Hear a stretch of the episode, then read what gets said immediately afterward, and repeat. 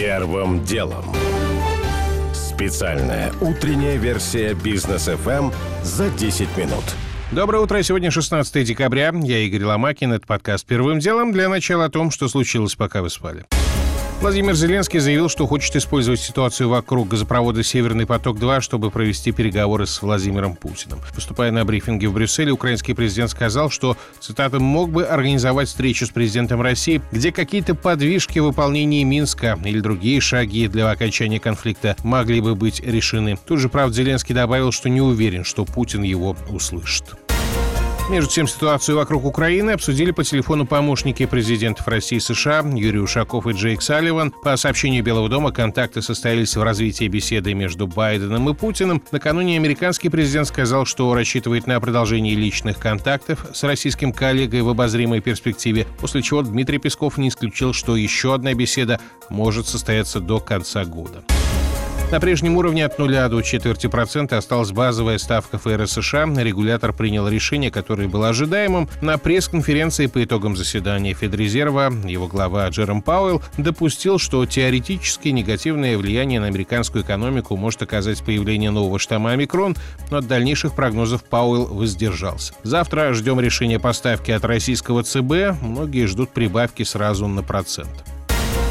До минимального уровня с 2015 года могут упасть поставки «Газпрома» в ЕС, пишет коммерсант, изучивший официальные сообщения компании. Издание подсчитало, что поставки могут составить около 145 миллиардов кубометров. Объемы закупок начали быстро падать в последние месяцы по мере того, как спотовые цены на газ в Европе взлетели в несколько раз. Чтобы не покупать топливо за полторы тысячи долларов, потребители в ЕС сейчас предпочитают поднимать газ из хранилищ. Некоторые московские школы объявили родителям, что зимние каникулы у детей начнутся не с 30, а с 27 декабря из-за сложной эпидобстановки. Фактически это означает, что последний учебный день года придется на 24 декабря. Возвращение к занятиям планируется пока на 10 января. Новороссийский авиалайнер МС-21-300 впервые выполнил полет в штатных условиях гражданского аэропорта. Как сообщает Интерфакс, самолет в рамках контрольных испытаний вылетел из воздушной гавани Жуковский под Москвой и, преодолев более 4000 километров, приземлился в Иркутске. Сертификацию МС-21 должен пройти в нашей стране до конца этого года. При этом серийное производство уже началось. В будущем году первые шесть машин получит авиакомпания «Россия». Первым делом. К основным темам под арест отправили владельца Кузбасской шахты Листвяжная Михаила Федяева. Статья «Злоупотребление полномочиями с тяжкими последствиями» до 10 лет лишения свободы. Следствие считает, что бизнесмен с состоянием в полмиллиарда долларов по версии Forbes знал о нарушениях на предприятии, которые привели к гибели 51 человека. Сам Федяев вину отрицает. Его случай для России необычный. До сих пор после серьезных трагедий непосредственно к владельцам шахт, да и других предприятий обычно претензий не было. Дела заводились только на управленцев. Арест Федяева стал неожиданностью, говорит работающий на листвяжный шахтер Николай. Все думают, что раз уж владельца задержали, то все-таки может быть и тех, кто виноват, постигнет за этот раз наказание. Много лет же сколько аварий не было, никого никогда не наказывают, я имею в виду уголовные. Никаких сроков никто же не получал. Но его винят в произошедшем? И я не думаю, что его кто-то может винить. Он где был-то, где шахта, где он. Между ним и руководством шахты я даже не представляю, сколько людей по цепочке, чтобы винить именно его, что он, он приехал на шахту и заставил директора и всех остальных это скрывать. Слишком сложная система, кто там за что отвечает.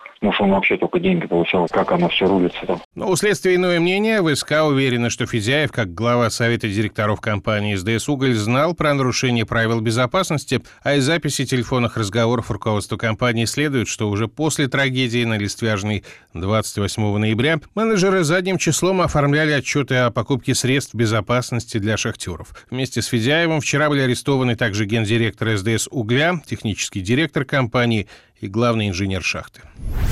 Первым делом. Роснано требует от банков расторгнуть договоры по кредитам, выданным под госгарантии. Компания считает, что банки установили по этим займам слишком высокий процент, хотя рисков никаких, государство бы все равно расплатилось, в случае чего за свою корпорацию. Кредитным организациям, по данным РБК, предложено решить вопрос в досудебном порядке. Удивительную ситуацию комментирует зампред Совета директоров Альфа-банка Олег Сысуев.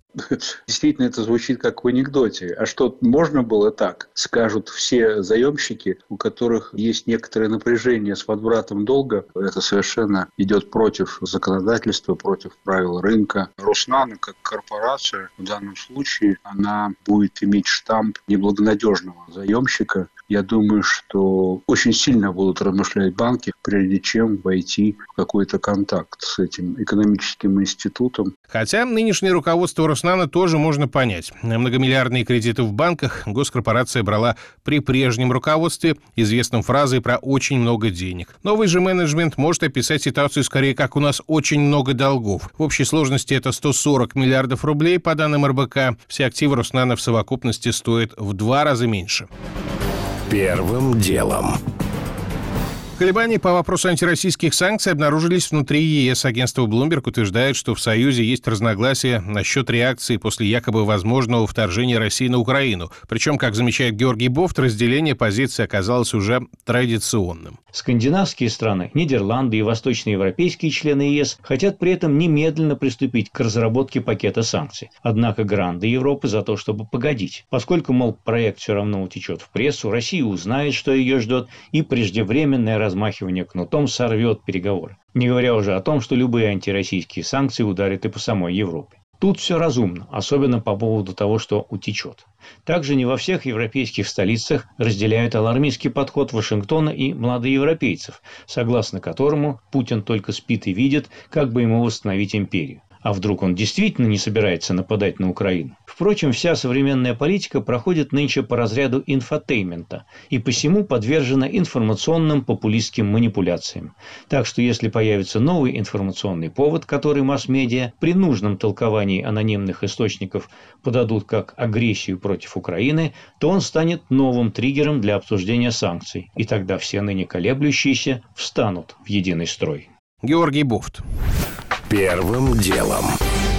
Сотни частных российских зоопарков могут закрыться с 1 января. Об этом Бизнес ФМ сообщили представители бизнеса. Дело в требованиях, которые выдвигаются к частным зоопаркам, а там есть четкие нормы по площадям клеток и вольеров, говорит Ирина, управляющая зоопарком «Родник» в Пятигорске. Раньше, в принципе, критерий не было таких четких, сколько нужно, ну, там, допустим, каждый уже исходя из своих возможностей выступал. Но вот на данный момент у нас клетка у льва, допустим, там на квадратов 20, а мне нужно ее в 4 раза увеличить. А у меня нет такой возможности.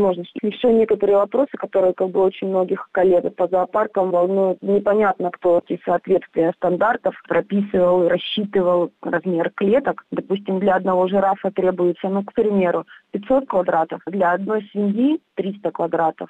Ну, где их взять? Ирина подозревает, что с Нового года зоопарк ей придется закрыть. Новые требования к зоопаркам правительство выпустило два года назад, всего за пару месяцев до начала пандемии, в ходе которой приводить бизнес в соответствие было затруднительно. Рассказывает Ольга Дзюина, у которой свой зоопарк в Перми в торгово-выставочном центре, и который, видимо, тоже закроется у нас, боюсь, не получится сейчас найти новую территорию. За эти почти два года пандемии мы истрепали все свои какие бы то ни было ресурсы финансовые. Более того, лично я, например, продала даже земельный участок около миллиона, который стоил у меня, и эти деньги просто потратила на содержание животных и на то, чтобы выжить в это время. И у нас сейчас нет средств для того, чтобы куда-то переехать. Где-то надо содержать сейчас этих животных, вот у меня, например, 70 особей. И для того, чтобы их содержать, нужно где-то брать деньги. Брать деньги не работая невозможно, и получается такой замкнутый круг. Пока все надежды на власти, Союз частных зоопарков России надеется, что правительство войдет в положение и даст отсрочку для лицензирования до 2025 года, как это сделали для цирков. В противном случае закрытие. И, между прочим, совершенно непонятно, куда в таком случае денут своих питомцев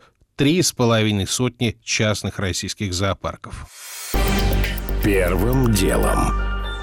Хоккейная сборная России обыграла вчера Канаду в стартовом матче на Кубке Первого канала 4-3. Для Алексея Жамнова это был дебют в качестве главного тренера. О матче рассказывает наш спортивный обозреватель Иван Швец. Что понравилось? Ни грамма эпатажа. Штаб настроен на простую, понятную всем работу. Сочетание звеньев накануне матча сохранились и в битве с Канадой. Капитана назвали перед самой игрой защитник магнитки Егор Яковлев. Наши варьировали игру, переключая и темп, и стиль работы на льду, но были и минусы. Два гола из трех нам забили в большинстве, в том числе в концовке, сменив вратаря на шестого полевого. А свое численное преимущество россияне транжирили, реализовав лишь одну попытку из четырех. Ну а само зрелище на заглядение, много борьбы и эмоций. И свитера у наших необычные. Их дизайн исполнен в стиле 56 -го года, когда советская сборная выиграла свои первые Олимпийские игры в картина Дампеццо, одолев, к слову, Канаду 2-0.